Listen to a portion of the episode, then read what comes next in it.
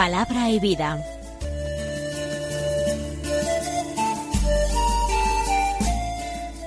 Con el Padre Manuel Horta, desde Sevilla.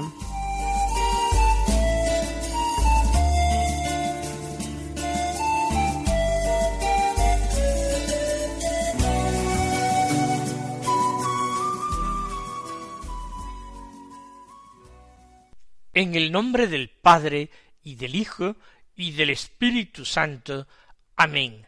Alabados sean Jesús y María. Muy buenos días, queridos hermanos y oyentes del programa Palabra y Vida que emitimos cada día en Radio María. Hoy debería haber sido el viernes de la trigésima semana del tiempo ordinario pero es 28 de octubre y en este día la Iglesia celebra la fiesta de los santos apóstoles Simón y Judas. Simón es el llamado Simón el cananeo o Simón el celotes. Cananeo no quiere decir de Canaán, que era el nombre que se le daba a Palestina antes del asentamiento de las doce tribus, sino que seguramente es natural de Caná de Galilea. Simplemente esto. A veces se dice celotes, pero tampoco, como con mucha frecuencia se dice, quiere decir esto que perteneciera a ese grupo de celotes que se empleaba con una violencia criminal contra los romanos. Difícilmente Jesús podría haber aceptado como apóstol a alguien buscado por la ley por sus crímenes. Celote era el nombre que se le daba en general a las personas celosas por la ley, muy observantes de la ley. En cuanto a Judas, se le da el nombre de Tadeo y también se le llama el hermano del Señor. Todo nos lleva a la conclusión de que procedía de Nazaret, seguramente formaba parte de esa parentela de Jesús, de ese grupo de los hermanos de Jesús, que en ocasiones aparece en el Evangelio, por ejemplo, acompañando a la Santísima Virgen para ver a Jesús, para hacerle una visita. Tu madre y tus hermanos están ahí y te esperan. O ese grupo de hermanos de Jesús que es mencionado de una forma negativa para decir que creer que estaba Jesús loco y tratar de impedirle que él fuera a Jerusalén a celebrar la fiesta. Entre estos hermanos de Jesús, con toda seguridad, se encontraba Santiago el menor, y tal vez Judas, Tadeo, era hermano de Santiago el menor, o tal vez primo de Santiago el menor, y a su vez ellos primos de Jesús. En esta fiesta tenemos lecturas propias. El Evangelio es de San Lucas del capítulo seis, los versículos doce al diecinueve que dicen así. En aquellos días Jesús salió al monte a orar y pasó la noche orando a Dios. Cuando se hizo de día, llamó a sus discípulos, escogió de entre ellos a doce, a los que también nombró apóstoles. Simón, al que puso de nombre Pedro, y Andrés su hermano, Santiago, Juan, Felipe, Bartolomé, Mateo, Tomás, Santiago el de Alfeo, Simón, llamado el celote, Judas el de Santiago, y Judas Iscariote, que fue el traidor.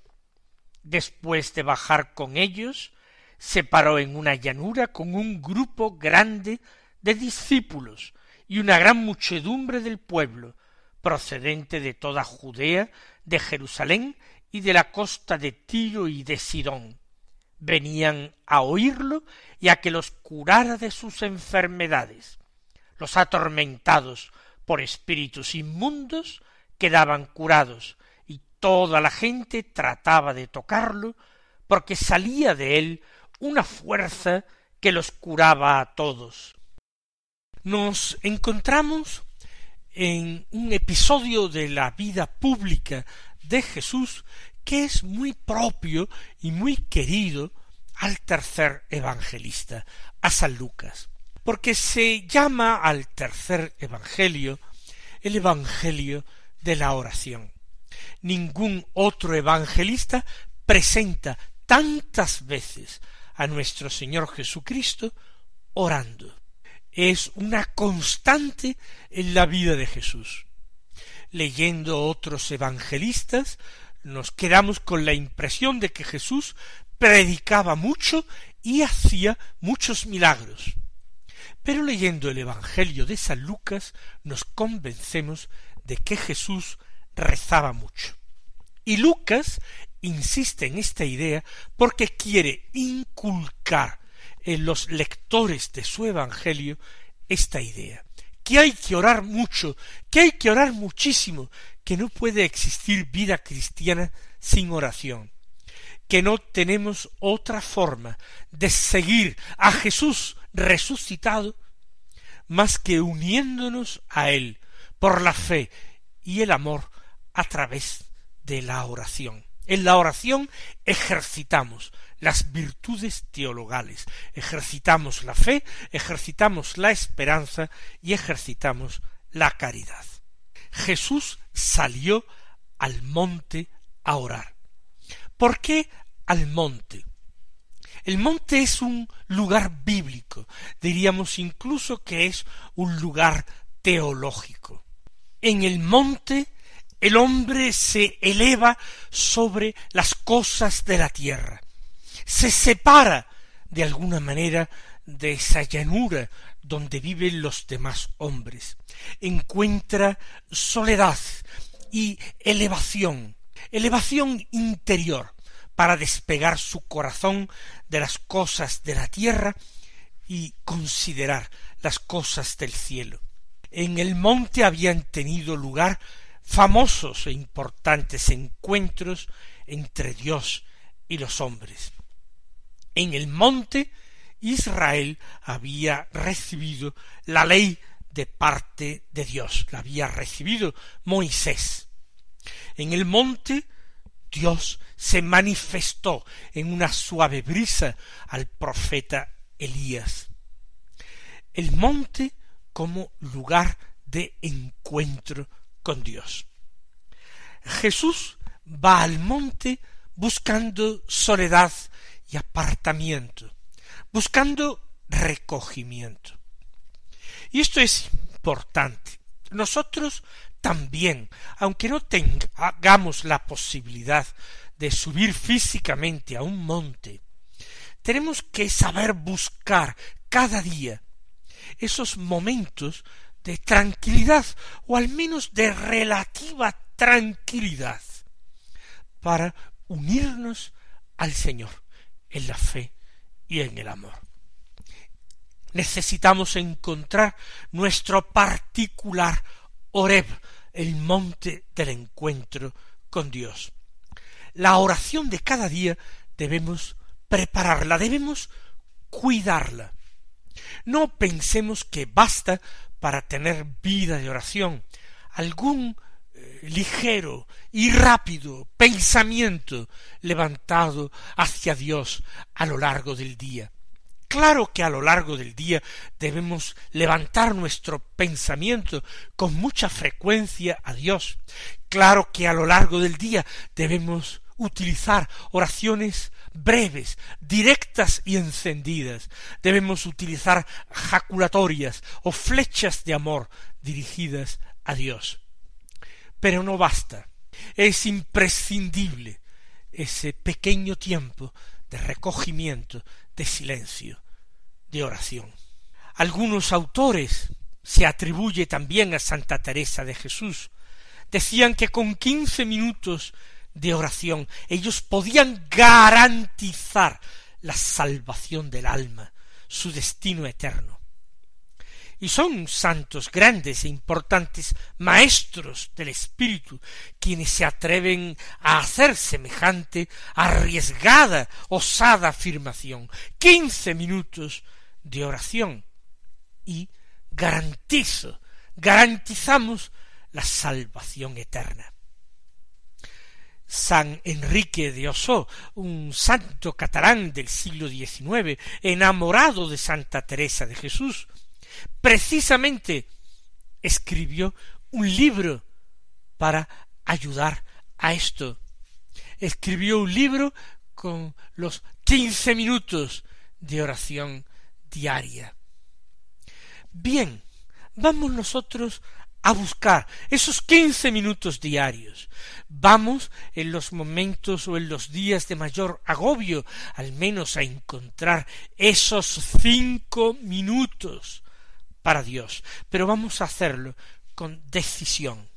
Jesús pasó la noche orando a Dios. Después de jornadas interminables y agotadoras, soportando a tanta gente, y cualquiera que haya tenido ocasión de tratar con orientales se da cuenta de que a veces, por su carácter afectuoso, cariñoso, eh, hablador, pueden ser extremadamente pegajosos o inoportunos.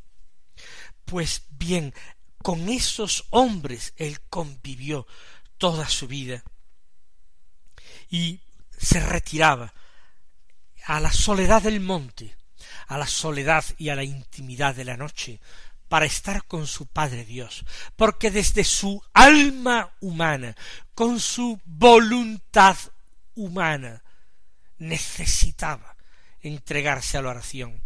Cierto que el Verbo eterno estaba unido inseparablemente al Padre y al Espíritu Santo en la divina y santísima Trinidad. Pero es el misterio del Dios encarnado. La humanidad necesitaba encontrarse cara a cara con Dios. Jesús necesita orar. No lo hace sin necesidad, sólo para darnos buen ejemplo, como han dicho bien intencionadamente algunos autores antiguos que Jesús no necesitaba orar, pero lo hacía para darnos ejemplo. Lo hacía para darnos ejemplo, pero lo hacía porque todo hombre, todo ser humano necesita encontrar a Dios en la oración, buscar a Dios en la oración. También Jesús pasó la noche. Nosotros no somos capaces normalmente de perseverar toda la noche en oración. No sería siquiera conveniente, porque sobre todo las personas que eh, trabajamos, que estamos todavía en edad laboral, tenemos que desempeñar bien nuestro trabajo y no podríamos realizarlo si no nos tomáramos unas horas de descanso por la noche. Pero Jesús tenía esa fortaleza excepcional de una humanidad perfecta. Por eso él pasó esta y otras muchas noches de su vida sumido en oración.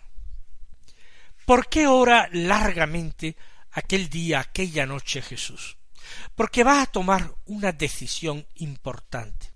Va a elegir a los apóstoles, a quienes van a ser cabezas de ese nuevo pueblo de Dios, a semejanza del antiguo pueblo de Dios, del pueblo de la antigua alianza, que tenía por cabezas a doce patriarcas, él va a escoger también a doce patriarcas que sustenten con su fe y amor ese pueblo de la nueva alianza.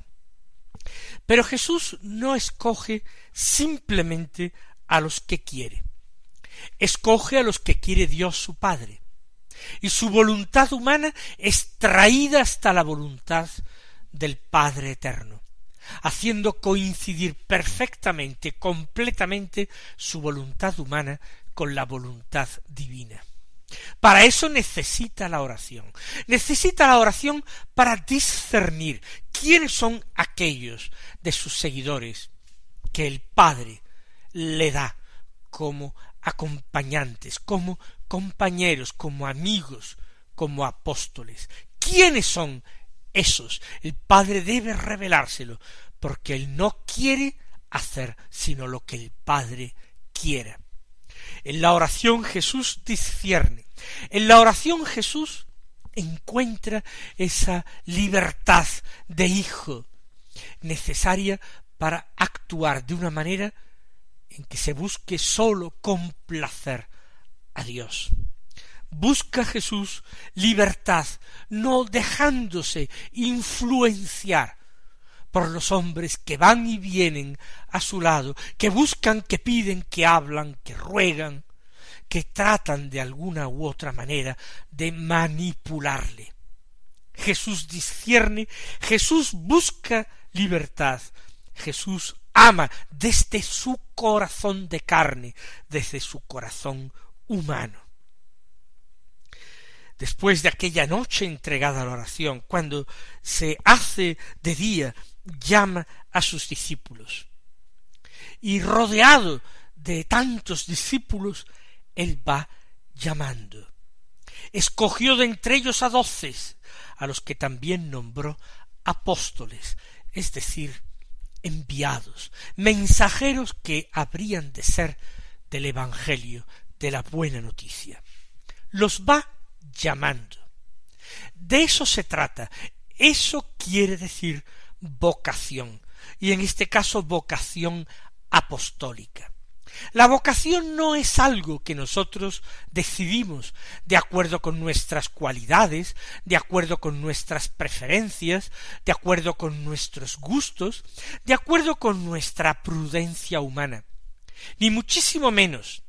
La vocación es una llamada de Dios.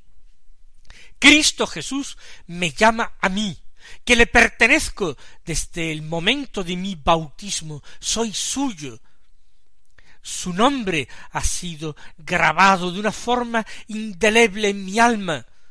Mi alma ha sido configurada con Cristo por toda la eternidad. He sido hecho hijo en el Hijo único de Dios. Pues bien, Él me llama a mí, me llama a la vida consagrada, me llama al matrimonio, me llama al sacerdocio, y aun dentro de cada una de estas vocaciones a distintas cosas. Si me llama a la vida consagrada, puede ser que me llame a ser carmelita o dominica o monja de clausura o fraile franciscano o hermano de la salle o padre jesuita, o puede ser que me llame al sacerdocio, pero acá o allá en la vida religiosa o en la vida secular como sacerdote diocesano, y me llame con una vocación particular a emplearme en la cura de almas o en la predicación y dirección espiritual. El Señor me puede llamar al matrimonio, pero con esta o aquella persona, y me puede llevar a vivir en el mundo la vida seglar, desempeñando una profesión, o mejor dicho, empleándome en un servicio a mis hermanos y a la comunidad, que puede ser de esta o de aquella clase, me puede llamar a una vida de familia, me puede llamar a la educación de unos hijos, etc. Pero el cristiano es alguien que se esfuerza por escuchar una llamada y no hacer su propia voluntad, ni dejarse guiar simplemente por criterios naturales de sentido común, criterios de prudencia, de gusto, de preferencia, ya lo he dicho. No, el cristiano trata de escuchar. Y si escucha al Señor, puede ser que se sorprenda. Nos imaginamos a aquellos doce cuyos nombres Jesús va pronunciando.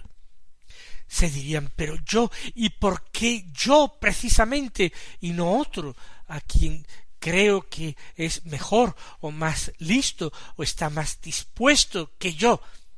Porque a mí me llama el Señor y no hay explicación. Pero la sorpresa se produce, claro que se produce. Realmente en nuestra propia vida hemos discernido, hemos llegado a entender, escuchar la llamada del Señor, nos ha sorprendido esa llamada de alguna manera, algún matiz de esta llamada genérica a ser cristianos, a ser discípulos, a ser hijos de Dios. Quizás no hemos entendido qué es ser llamado, no hemos entendido cuál es la verdadera, la auténtica vocación cristiana, y hemos llamado vocación a lo que no era, y no hemos procurado hacer silencio y orar en nuestras vidas para conocer cuál era la llamada, a qué éramos llamados. Estos doce discípulos apóstoles sí que lo entendieron, y lo fueron entendiendo mejor a medida que empezaron a seguir al Señor, que aceptaron esa llamada, igual que nosotros. El Señor nos pide dar unos pocos pasos en la dirección a la que Él nos llama. Y luego, a medida que avanzamos, Él sigue iluminando el camino, sigue abriendo nuevas puertas, sigue despejando dificultades que parecían insalvables. Los nombres de los apóstoles son esos. Simón, al que luego el Señor le cambió el nombre por el de Pedro, piedra. Andrés, su hermano, quizá su hermano mayor. Santiago y Juan, los hijos de Zebedeo. Felipe, Bartolomé, Mateo, el evangelista, Tomás, Santiago el de Alfeo, Simón llamado el celote, seguramente por su gran celo por la ley de Dios, por su religiosidad profunda y acendrada. Judas el de Santiago, pariente del Señor sin ninguna duda. Y finalmente, y es triste pero no se puede terminar la lista, Judas Iscariote que fue el traidor. Él también fue llamado, pero no continuó hasta el final de su camino. Se entretuvo por el camino, escuchó otras llamadas que no eran de Dios, era la llamada del diablo, y la siguió por la facilidad que aparentaba, por el beneficio que le reportaba.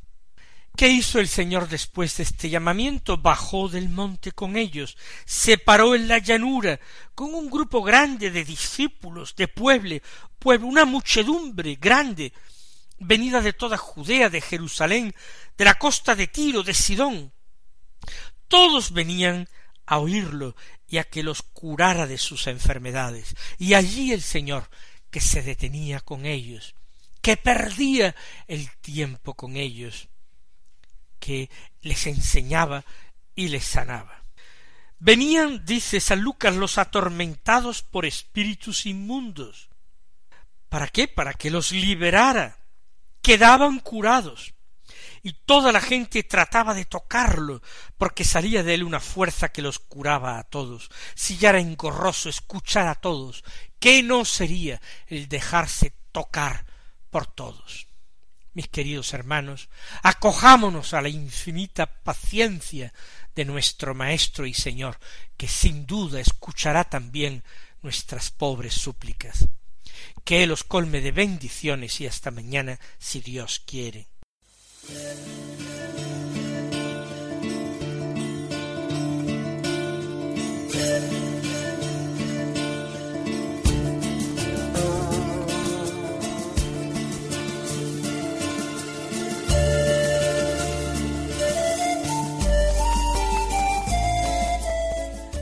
Concluye Palabra y Vida, un programa dirigido desde Sevilla por el Padre Manuel Horta.